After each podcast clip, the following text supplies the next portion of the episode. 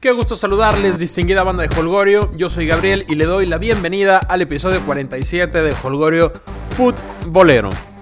Mucho ha acontecido banda esta semana, resaltando lamentablemente el fallecimiento del exfutbolista Ezequiel Orozco, que libraba una lucha feroz contra el cáncer. Hoy puede descansar en paz y quedará el recuerdo que desde su dolor, desde su lucha, desde su batalla personal, sirvió de inspiración para muchos y, logró unir jugadores y equipos y afición para un fin común. Ojalá que tengamos la capacidad de seguir haciéndolo de manera cotidiana y no solo cuando una tragedia o una enfermedad se presenta. Eh, cheque, descansa en paz, Cheque Orozco. Y bueno, en acontecimientos mundanos y futboleros, habemos cuartos de final en Champions. Habemos cuartos de final en Champions. Ya les dije que el himno de la Champions fue nuestra canción de boda. ¿Eh? Una cosa elegante, fina, una cosa excelsa, a la altura de tan digna celebración. Y luego les cuento más. Eh, les recuerdo que en Twitter estamos como arroba Food. Y les pido que si este es el segundo o tercer episodio que escuchan, es momento de ir a iTunes. Por favor, suscribirse al podcast. Y si es posible, dejar un review positivo, que yo se los agradeceré siempre. En fin, el sorteo madrugador emparejó o, más bien desemparejó ¿no? la mayoría de los duelos. Al menos en papel porque ya sabemos que la pelotita debe de rodar y ahí cualquier cosa puede suceder. Pero lo bueno es que el Leganés no calificó. Ah, no, ¿verdad? No, el Leganés no tiene nada que ver aquí. En fin, las cosas quedaron más o menos de la siguiente forma. Mi Barça, mi Barça, recibió la información de que el destino lo puso en Roma. Así es, mi Barça recibe a la Loba y visita a la Loba después. Pareciera el duelo más disparejo de todos y yo creo que sí lo es. Yo creo que sí es el duelo más disparejo de todos. La Roma calificó como primer lugar en un grupo bravísimo, ¿eh? bravísimo, con el Chelsea, vigente campeón inglés, y con el Atlético de Madrid, que muy pocos le ganan. El Atlético no pierde. A veces no gana, pero no pierde. La diferencia de goles ponía al Chelsea como primero del grupo. Eh, y los de, los de Conte deberían de haber, de haber pasado como primeros, pero el criterio de desempate, el primer criterio de desempate, antes de los goles, antes de la diferencia, es el resultado en los duelos directos y la Roma le clavó nada más tres pirulos como local al Chelsea y sacó el empate en Stamford Bridge, ¿no? Entonces, por eso la Roma pasó como primero. En octavos le sufrieron ¿eh? contra el Shakhtar eh, hasta que Seco hizo de las suyas y puso orden por ahí. Iban perdiendo, necesitaban un golecito y exactamente un golecito anotaron y con eso pasaron. Y en el calcio tienen rato de no figurar, aunque han ganado 5 de los últimos 6 juegos. Para mí, la Roma ha corrido con más suerte que fútbol, ¿no? El Chelsea no carburaba como meses atrás lo hacía. El Atlético no mostraba su mejor nivel tampoco. Shakhtar tuvo para llevarse la serie. En fin, para eliminar al Barça deberán jugar su mejor nivel. Que el Barcelona juegue en su peor nivel y que lesiones rojas o imponderables hagan de las suyas en 180 minutos. Parece muy complicado para la Roma, pero otra vez, esto es fútbol y hay que jugarlo. En otro duelo de cuartos de final, el Sevilla recibe al Bayern. Y bueno, si la Roma la tenía complicada, ¿qué me dicen del Sevilla que todo es culpa del Lyon? No, se quedan atrás. El Bayern es un equipo mucho más sólido que el Manchester United, ¿no? Desde la llegada de Jupp Heynckes volvieron a ser la planadora de siempre y tienen la Bundesliga en la bolsa. No se los va a quitar absolutamente nadie. Su asignatura pendiente es otra vez la Champions, que no ganan precisamente desde que Jupp Heynckes los entrenaba hace 5 años. Y mis compadres andaluces van por la hazaña, van por la proeza, van por demostrar que no fue un accidente del fútbol que estén en cuartos de Champions League. Tienen un buen equipo, tienen mucho latino, ojo, eh, tienen mucho latino en Tron y de calidad como Vanega, como Mercado, como Muriel, como Vázquez, como Pizarro.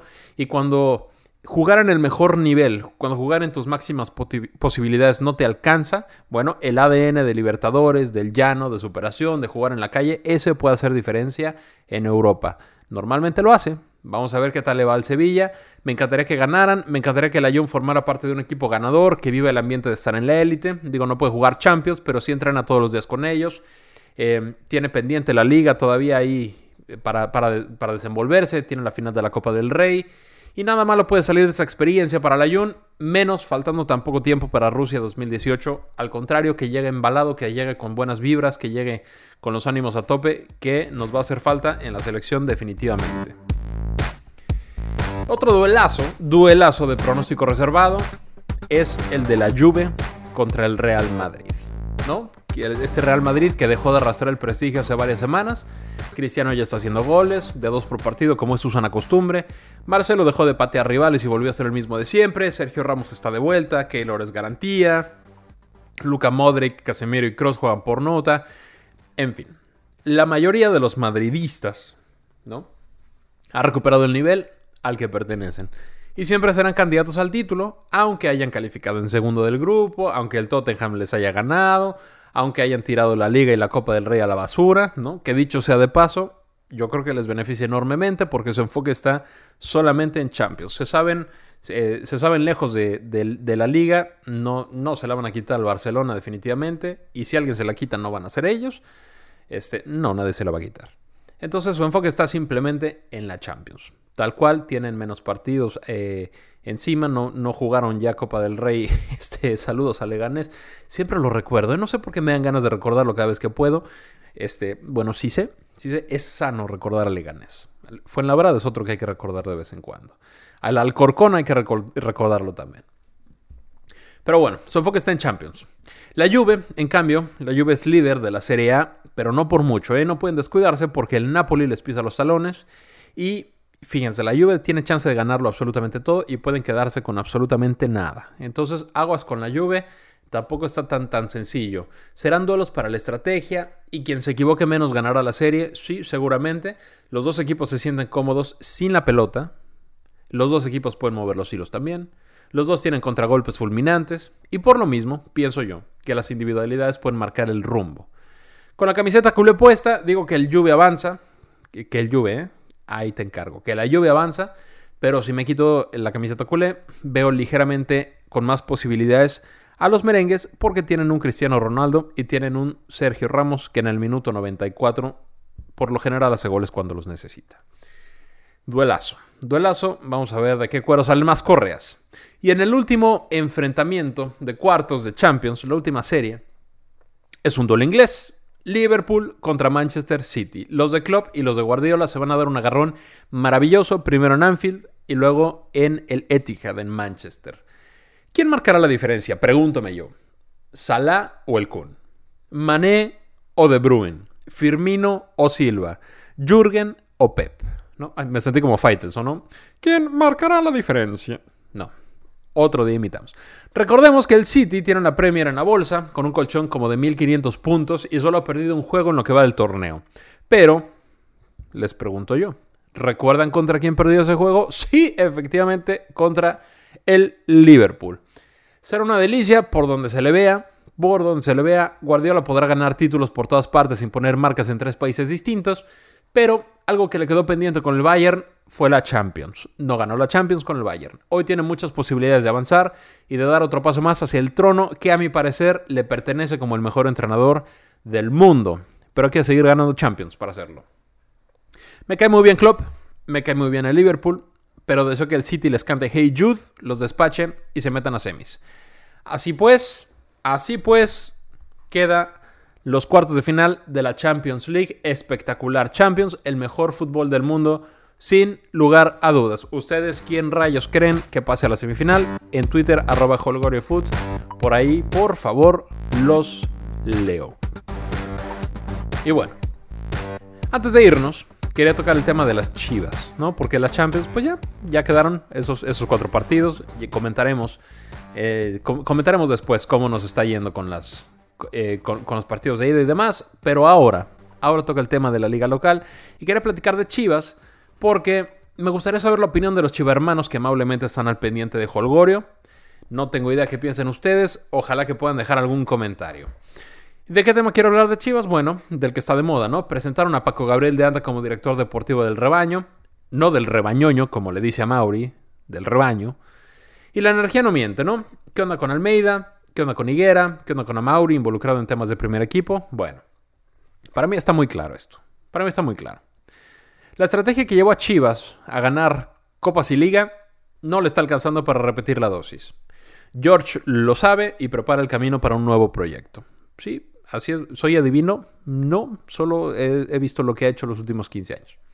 En este nuevo proyecto tiene cabida José Luis Higuera, que es pieza importante y financiera en OmniLife. José Luis Higuera no se ve a ningún lado. Tiene cabida su hijo, a Mauri Vergara, ¿no? Que con toda la experiencia que un productor de cine puede tener acerca del fútbol, ahí está, en puestos, en puestos importantes y representando al padre en reuniones con, con otros dueños y demás. Pero es familia, es familia. Yo también le daría chance a mi Chilpayate, por supuesto. ¿Por qué no? Ya tendrá chance a Mauri de demostrar algo más que Chivas TV. Eh, no sé las mediciones ahí en privado, cómo les esté yendo, cómo les haya ido con, con el tema Profeco y demás. Dicen que, dicen que fue más este, publicitario que otras cosas. Yo, desde el punto de vista del aficionado, desde el lado de, de este lado del, del business, yo creo que Chivas TV fue un fracaso. Pero bueno, no lo sé. Vamos a ver. Tendrá chance de demostrar a Mauri este, y, de ir, y de ir haciendo escuela, ¿cómo no? De ir, de ir ahí forjando su futuro si es que le interesa seguir por ese lado.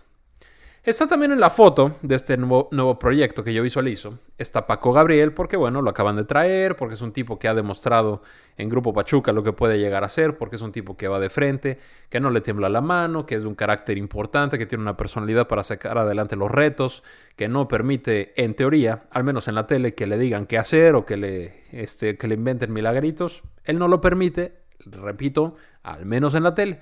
Vamos a ver qué tal le va ahí. Pero al que no ve en la foto, ni siquiera como fotobomb, es al pelado Almeida. Algo se rompió con Higuera, ¿eh? Algo se rompió ya tiempo atrás. No, no sé si, si alguna este, opinión distinta, no sé si alguna mala cara. No, no tengo idea que haya sido, pero yo creo que algo se rompió, algo no estuvo muy bien con Higuera.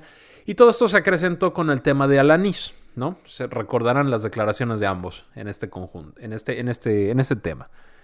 Yo pensaba que Vergara tenía al, pelado bajo su ala, ¿no? Que, que, era su protegido, que no iba a pasar nada, ¿no? Porque el mismo Vergara se encargó de ponerlo en los dinteles de la gloria y equipararlo a Jesus Christ cuando logró conseguir copas y liga con Chivas. Pero pues la gente puede mentir, pero la energía nunca, la energía no miente. Y lo que se ve no se juzga. Lo he dicho desde que empezó el torneo y lo sostengo. No porque tenga contactos chismosos, no porque tenga orejas o judas, como le llaman algunos tipos que, que en su avatar están puros logos y nunca ponen la cara. No, no, no. Yo no tengo contactos que me digan qué está pasando en los vestidores. No me interesa saber qué está pasando en los vestidores. Yo soy aficionado. Me interesa en la cancha. Pero, pero lo digo porque es más claro que el agua. Almeida no va a seguir en Chivas. Almeida no va a seguir en Chivas. Él no está a gusto, las cosas no le están saliendo desde hace rato, los dirigentes no están cómodos con él, y si no puede ganar la Conca Champions, se consumará otra temporada para el olvido. Hay mucho que aplaudirle a Vergara, ¿eh? mucho. La innovación, la mentalidad, el hacer las cosas diferentes, sí, aplausos ahí. El arriesgarse, el poner el billete, aplausos totalmente. Ser, ser un empresario no es sencillo, ser emprendedor no es nada fácil. Querer cambiar eh, la forma como piensa un grupo es híjoles, sudas sangre, sudas sangre queriendo hacerlo. Y Vergara pues tiene rato haciéndolo, ¿no? Eso hay que aplaudírselo y hay que reconocérselo siempre, siempre toda la vida. Pero que tengas 15 años en este negocio y tropieces de nuevo con la misma piedra, eso ya raya en arrogancia. Buenas vibras para Paco Gabriel. Ojalá que pueda trabajar, ojalá que pueda tomar decisiones. Espero que el día que deje su cargo, cuando sea, lo haga en los mejores términos y que esos términos sean simples, claros y creíbles, ¿no? A diferencia de Palencia, de Rafa Puente, de Angélica Fuentes, de Todd Bean, de Néstor, de Benaiges, de Lebrija y de muchos, muchos, muchísimos más que han pasado por esa silla. Muchísimos más.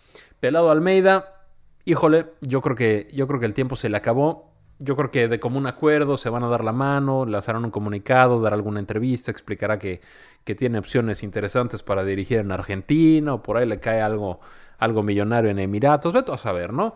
Pero, pero Almeida creo que es un tipo, lo he dicho antes, en cuanto a estrategia, en cuanto a, en cuanto a táctica, en cuanto a estas cuestiones futboleras, que si laterales volantes, que si falsos nueves, no creo que sea el mejor. No, no creo. Yo creo que hay muchos en la Liga Mexicana, muchos por encima del pelado. Pero en el manejo del equipo, en la relación con los jugadores, en el trato con el personal, en la forma de conducirse, yo creo que Almeida está en el top 3 de la liga sin lugar a dudas. Sin lugar a dudas, ¿no? Y, y, eso muchas veces la gente dice, es que es un motivador, pero no sabe de estrategia. Bueno, a veces los motivadores ganan títulos. Pregunta luego Sánchez, ¿no? Sí, algo de estrategia, por supuesto. Oye, pues no, fueron a la escuela, ¿no? Aprendieron y jugaron muchos años. Claro que le saben, por supuesto que le saben. Pero mantener al futbolista enfocado, mantenerlo mantener a todos jalando para el mismo lugar el tenerlos concentrados en las prioridades del equipo, el convencerlos de que coman bien, de que se duerman a tiempo, de que se queden en su casita, de que se levanten temprano, de que tengan buena actitud, de que sonríen. Eso no es sencillo. Es sencillo los primeros 10 minutos, es sencillo cuando vas ganando, es sencillo cuando eres campeón, pero no siempre vas ganando y no siempre eres campeón. Y yo creo que el pelado Almeida es uno de los mejores entrenadores en ese sentido. Eh, propuestas le sobrarán, Insisto, no creo que vaya a seguir en Chivas. Yo creo que está muy desgastado y yo creo que su carrera y lo que ha ganado en México le dan suficiente crédito y credibilidad para que otro equipo lo contacte. Dudo que en México lo vayan a, contratar de inmediato, pero no veo tampoco tan descabellado que vaya, haga sus más pininos por otros lados y vuelva, vuelva a un, pues no lo sé, a un Cruz Azul o vuelva a un, a un Rayados o vuelva, veto a saber, ¿no? Pero para eso falta mucho tiempo, dejemos de soñar, dejemos de inventar cosas que nada bueno nos dejan. Y les pido a ustedes, chivermanos, que me digan qué rayos opinan. Arroba Foot en Twitter, por ahí, por favor, seguimos la conversación. Y como es viernes, les pido que actúen en consecuencia. Yo me despido el día de hoy. Ahí les encargo a mis Pumas porque tengo un compromiso el Sabadiux y estoy viendo de qué suspicacia me valgo para llegar al juego. Les mando un fuerte abrazo. Nos escuchamos en el siguiente Holgorio. Chao.